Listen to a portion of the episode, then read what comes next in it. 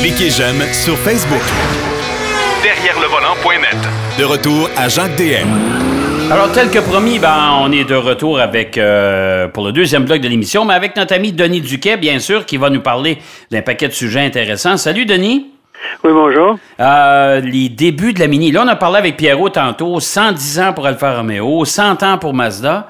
Euh, Mini, on célèbre quoi cette année, le 60e anniversaire? Ben oui, parce que Mini, qui appartient maintenant à BMW, ils ont fait une édition 60e anniversaire. Oui, que je conduis d'ailleurs cette semaine. Oui. Mais, ça, les gens oublient là, que quand c'est arrivé, c'est en 1950. On a commencé à développer l'auto en 1955.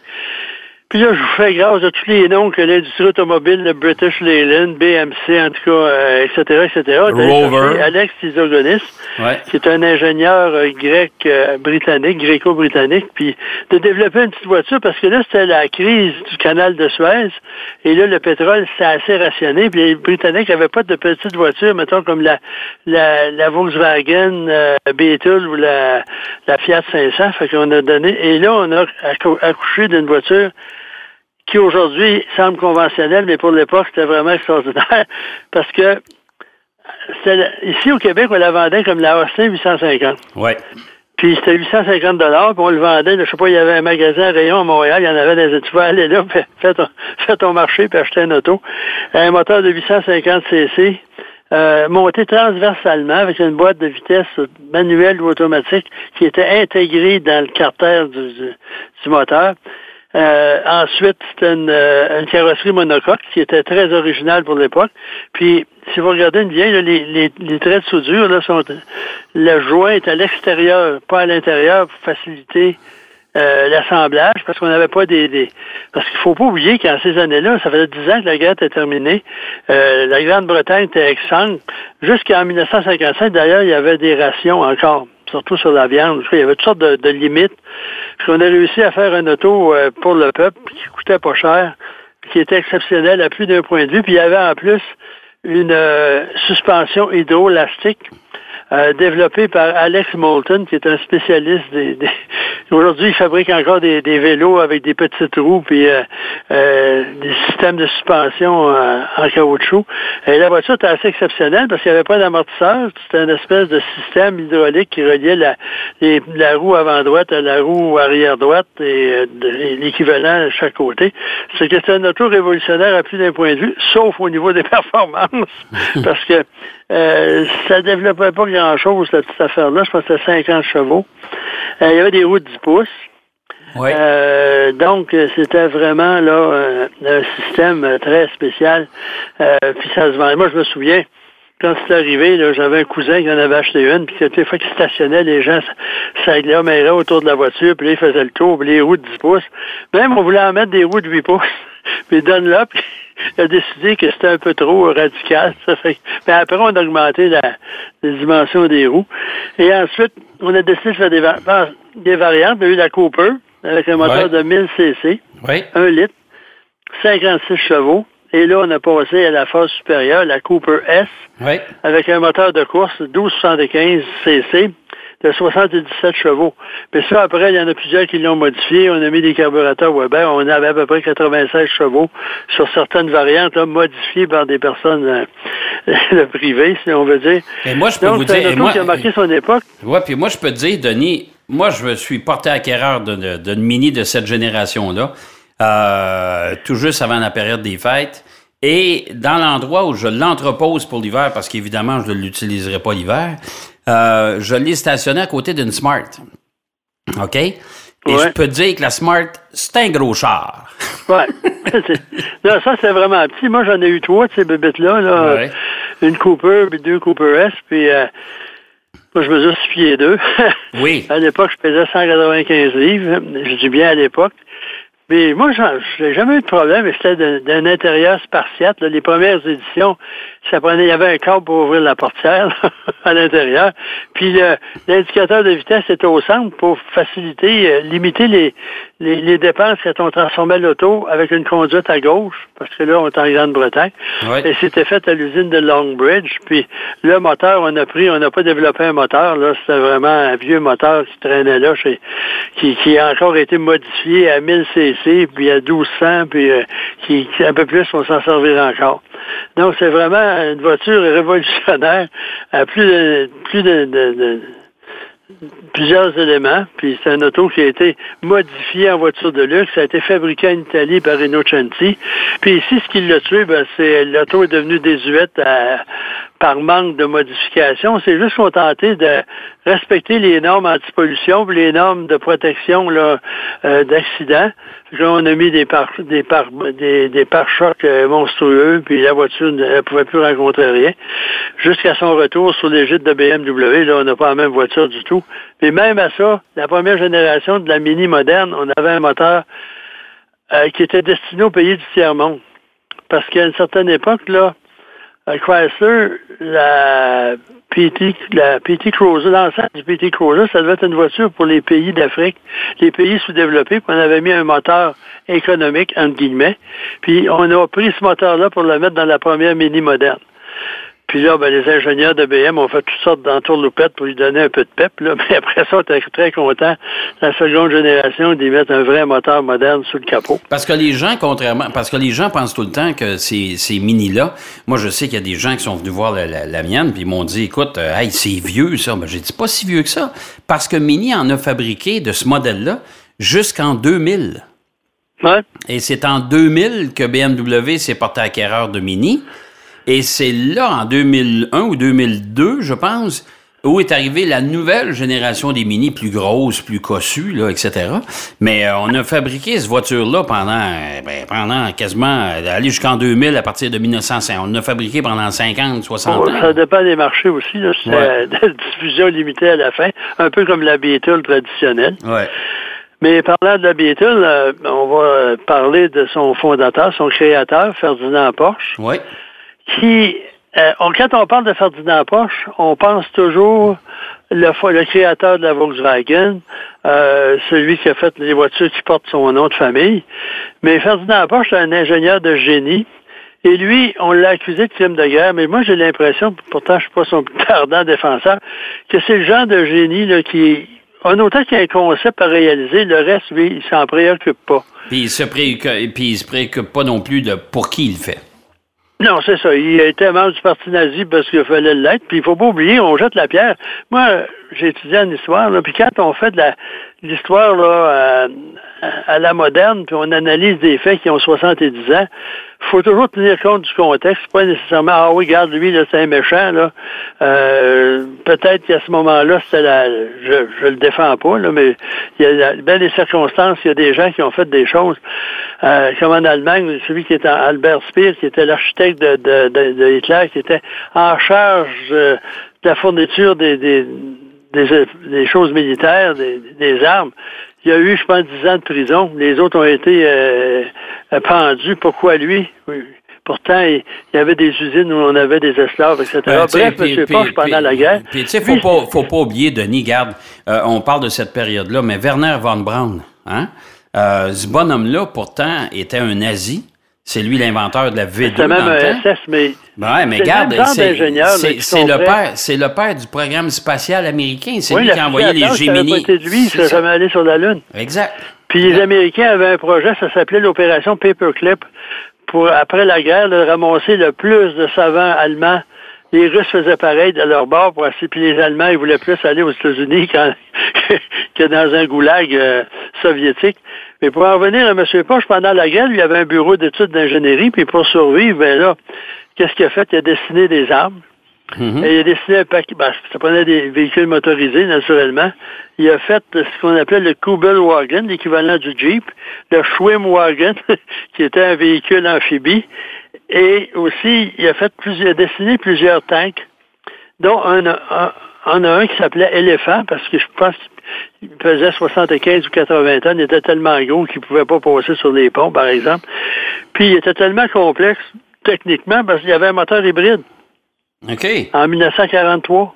Imagine-toi. Puis c'était finalement, c'était trop complexe. Il n'y a pas eu le, contrat de production. Il y en avait 90 de fait, de prototypes, etc. Ils en ont fait un, un char, un char anti-char en mettant un canon de DCA, de flag de 88 mm, une espèce de patente. Et euh, ça n'a pas eu, ça brisait souvent, mais c'était fabriqué ça par des des esclaves, littéralement. Puis on se faisait un point d'honneur de saboter la mécanique de ces trucs-là. Puis ils disent que les Allemands étaient plus euh, occupés à brûler ou à détruire le véhicule, pas qu'il tombe dans les mains euh, de l'ennemi que d'essayer de le réparer parce qu'il manquait de pièces. Et aussi, euh, le truc le plus, j'ai découvert ça, j'en suis pas revenu, la fusée V1. Ouais qui était le premier missile cruise de l'histoire, qui était une espèce de bombe euh, avec un moteur euh, à pulsion. C'est lui qui a dessiné ça. OK. En, deux, deux, voitures, il a dessiné ça. Euh, quand la guerre a terminé, les Français ont voulu, ça c'est assez spécial, parce qu'on parle toujours, oh, il était emprisonné par les Français pour crime de guerre, mais immédiatement après la guerre, les Français ont dit, Monsieur Porsche, vous allez venir en France, vous allez déménager Volkswagen en France, vous allez fabriquer des Beatles en France dans l'acte de réparation, parce qu'après la guerre, les Allemands, fallait qu'ils payent euh, des dommages des pays qu'ils avaient attaqués. Et là, le gouvernement français n'a pas tellement apprécié, puis celui qui dirigeait l'industrie automobile française, c'est un ancien résistant, donc euh, il va, y arriver un nazi dessiner des autos en, France, ça n'a pas marché. Et par contre, on l'a obligé à travailler sur la, la, la Renault 4 chevaux. Ah, l'ancêtre de la Dauphine. OK. C'est assez particulier parce que c'est un auto euh, ultra français. C'était, euh, on, a, on, a, demandé une contribution pour euh, pouvoir raffiner l'auto. Là, il était emprisonné. Son fils était emprisonné avec lui. Il a fait deux ans de prison, mais c'est assez nébuleux, ça. Part et d'autre, là, apparemment, il y en a qui disaient, ben, donnez-nous un, million de, de, dollars américains, on va le relâcher. En tout cas, il y a une période assez obscure. Puis après ça, ben, il est retourné euh, travailler là, à l'usine euh, à la compagnie que son fils avait euh, perpétré. à Ferry, puis lui est mort d'un AVC finalement, mais c'est quand même une carrière assez particulière. Puis en plus, il ne faut pas oublier que les fabuleuses voitures Auto-Union d'avant-guerre, les voitures de Grand Prix, c'est lui qui a dessiné ça.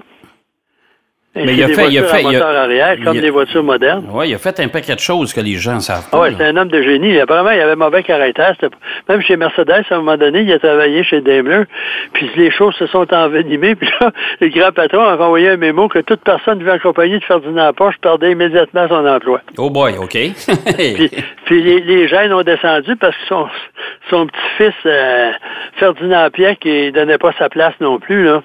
Euh, comme caractère bouillant. Puis, mais ça aussi, lui aussi, c'est un génie. il nous a quitté l'an dernier.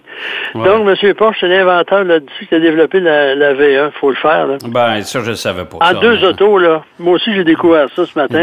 dessiner dessiner une fusée comme ça en deux chars, on dire. ça, c'est en deux voitures. C'était assez compliqué, ce truc-là, parce que pour que le moteur à pulsion euh, puisse fonctionner, il fallait qu'il prenne une certaine vitesse. Donc, on avait des rampes de lancement avec des, des fusées d'appoint pour partir, pour avoir la vitesse. Puis après ça, ben, le truc était dirigé là, euh, vers Londres, euh, surtout vers l'Angleterre. Puis quand on entendait, ça faisait un bruit très particulier, comme la pulsion. Là, il appelait ça un buzz bomb en Angleterre. Puis quand ça arrêtait, le boop, ça, ça veut dire que c'était pour tomber. Pensez-vous. Ben, quand, on écoute, si, vous écoutez des documentaires ou même des films de guerre de, de, l'époque, euh, même des films romancés, euh, moi je me souviens de ça, ces, ces fameux bruits-là euh, qu'on entendait, c'est-à-dire qu'on avait une espèce de, de, de, de, comment on dit ça, un peu, un peu comme un, comme un cœur qui bat. la fusée s'en vient, m'a dit comme tout quand le son arrêtait, oups, Là, ça va tomber. Non, là, il savait que c'était pour nous arriver sur la tête. Mais il y avait un défaut, c'était pas tellement rapide, donc les chasseurs euh, britanniques et alliés pouvaient, ils en ont descendu beaucoup, mais il y en a un mot du paquet qui ont tombé sur l'Angleterre. Exact. Écoute, il nous, reste, il nous reste à peu près trois minutes, Denis. Je sais que tu voulais me parler de à quoi ça sert les voitures de l'année. Oui. finalement, là, ça, donne quoi? Ça part d'aider les constructeurs. Là, je suis en train de parler contre ma paroisse parce que je suis membre de la, voiture nord-américaine, je fais partie du jury de la voiture nord-américaine de l'année. Euh, je suis aussi avec la, la JAC, l'Association des journalistes canadiens. On va décider là, dans, au Salon de l'Auto, on va annoncer la voiture euh, canadienne de l'année. Puis je me suis dit, ça, ça sert à quoi ça? Ça sert plus au aux constructeurs ou ça sert au public? Mais ben, moi, moi, je te dirais, écoute, mon opinion, là, puis, puis je la partage, là, c'est qu'il fut un temps où quand il y avait que quelques prix euh, prestigieux comme ça, comme le North American Car and Truck of the Year, euh, il y, a, le magazine Motor Trends fait des lunes, eux aussi, qui donnent leur prix. Mais tu sais, quand il y avait juste que quelques prix, c'était pas pire. Mais là, aujourd'hui, il y en a une quantité industrielle. On peut aller chez des constructeurs où il y a des murs complets de trophées. Moi, je suis pas sûr que, en tout cas, moi, moi personnellement, ça ne m'influence pas dans l'achat d'une voiture. Non, je pense une espèce de valeur, la mise en valeur de certains produits. Moi, je trouve que ça, comme tu dis, il y en a qui sont valables, qui devraient rester, il y en a d'autres. Moi, je me souviens, quand tu faisais le guide de l'auto avec Marc Lachapelle, on disait, on fait une voiture de l'année? On, par tradition, on le faisait, puis ça n'avait aucun impact nulle part, ou à peu près. Puis à un moment donné, au salon de l'auto, on avait nommé le produit Nissan, dont j'ai oublié le nom, tant que ça m'a impressionné. On avait mis ça en voiture de l'année. C'est la voiture qui avait un toit amovible, qui pouvait se transformer en, familiale. puis en voiture. Je me souviens, oui, oui. pas la pulsar, non, pas la pulsar. c'est ça, la pulsar. En tout cas, peu importe. Mm-hmm. Des années 75-80. Et là, la relationniste de, Nissan vient nous voir, ben, j'ai organisé une remise de prix. Le président de Nissan Canada est ici, puis tu vas venir, euh, on a organisé un événement, tu vas y remettre ce titre. J'avais pensé de faire un trophée pour ça. Fait que je ramasse un guide, puis j'arrive là, puis je lui donne un guide, je le présente, voici sa voiture de l'année. Puis ça pouvait pas être un pire choix. C'était un échec total, ce truc-là, là, euh, au complet. Puis deux, trois ans après, je m'en vais, ou même avant, après ça, je m'en vais à euh, à leur centre de design à La Holla, en Californie, de Nissan. Ils se sont fait un trophée. Voiture de l'année de l'auto. J'aurais dû, j'aurais dû prendre faire une photo, puis ça nous aurait servi, parce que c'était très bien fait. Je pense que les stylistes à l'époque étaient mieux d'un trophée que de dessiner des Nissan qui avaient l'air de rien. Mais oh, ouais, ça c'est vrai, Mais non, moi je trouve que ça, ça certaines importance. Voiture européenne de l'année, voiture nord-américaine de l'année, voiture canadienne aussi, parce que il y a un très long processus, c'est fait avec sérieux. Hmm. Même Motor Trend ont changé beaucoup. Là. Ils font un méga euh, euh, jamboree de d'essais d'auto. Il y en a d'autres, ils s'assoient autour d'une table, qu'est-ce qu'on nomme, ça je suis pas certain. C'est ça. Lui, euh, moi, j'ai déjà assisté à une réunion, je n'aimerais pas la publication, où on a nommé un truc voiture de l'année. Personne n'avait conduit sauf un. c'est un, peu spécial. Écoute, c'est déjà tout le temps qu'on a, mon cher Denis. Très bien. Euh, je te souhaite une belle semaine. Puis la semaine prochaine, on mettra peut-être la table pour le Salon d'auto de Toronto. Parfait. On verra ça. Le, Salon du Canada. Le Salon du Canada. Merci, Denis. Bonne semaine à tout le monde. Bonne semaine. Denis Duquet qui nous parlait, euh, entre autres, de Ferdinand Porsche, un homme qui a pas juste euh, conçu des voitures. Et euh, on va aller faire une pause, si vous le voulez bien. Au retour de la pause, Marc Bouchard nous parle de deux véhicules, le Lincoln Aviator qui a l'essai et le Cadillac Escalade qu'on a dévoilé cette semaine, le 2021. Pas un véhicule qui m'impressionne particulièrement, mais enfin, il y a un marché pour ça, surtout chez nos voisins américains. À tout de suite. Derrière le volant. De retour après la pause. Pour plus de contenu automobile, derrière le volant.net.